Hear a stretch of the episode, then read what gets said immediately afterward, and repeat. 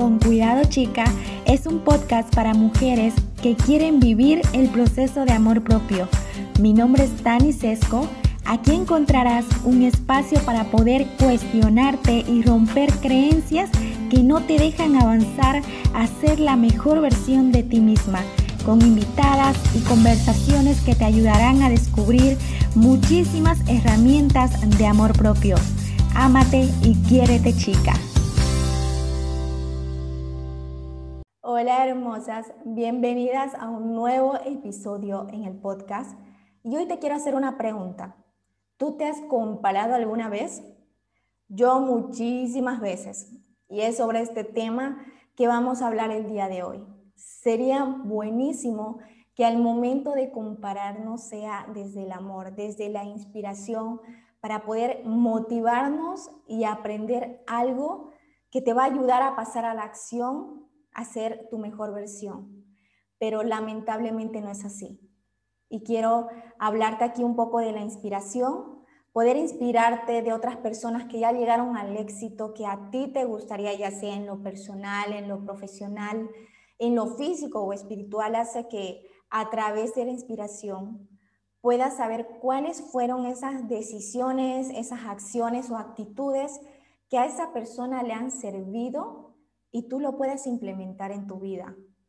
Pero lamentablemente usamos la comparación deseando ser esa otra persona que ya llegó al éxito, pero no nos damos cuenta que nosotras estamos empezando, estamos tal vez dando esos primeros pasos y ya la otra persona lleva 5 o 10 años de experiencia y de haber pasado muchas situaciones para poder llegar hoy donde está.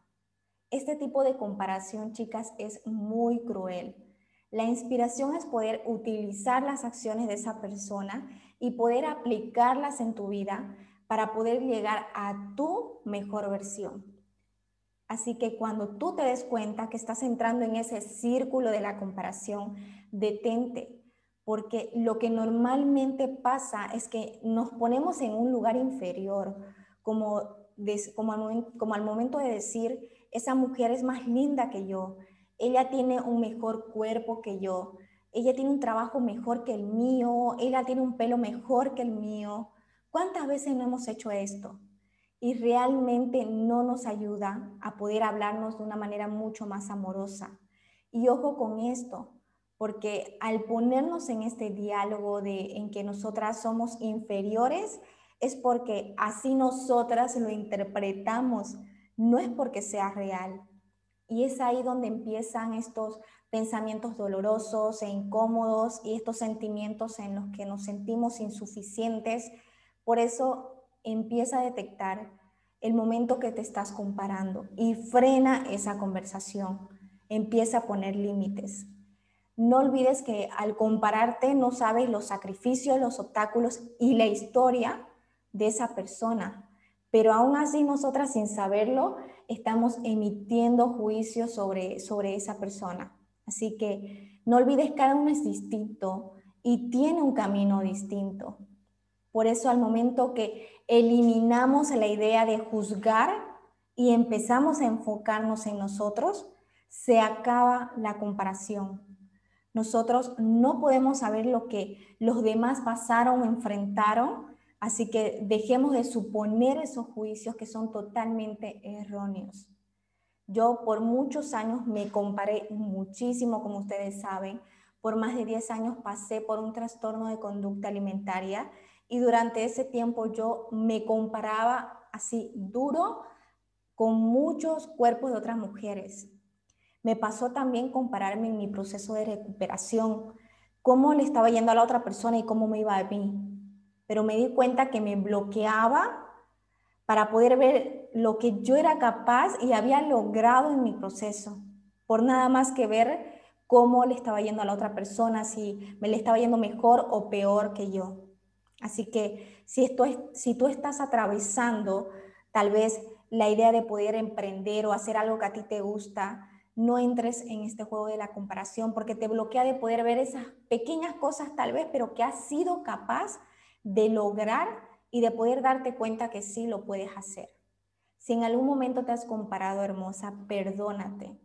Y desde hoy, si, si detectas que te estás comparando, frena ese diálogo y enfócate en ti.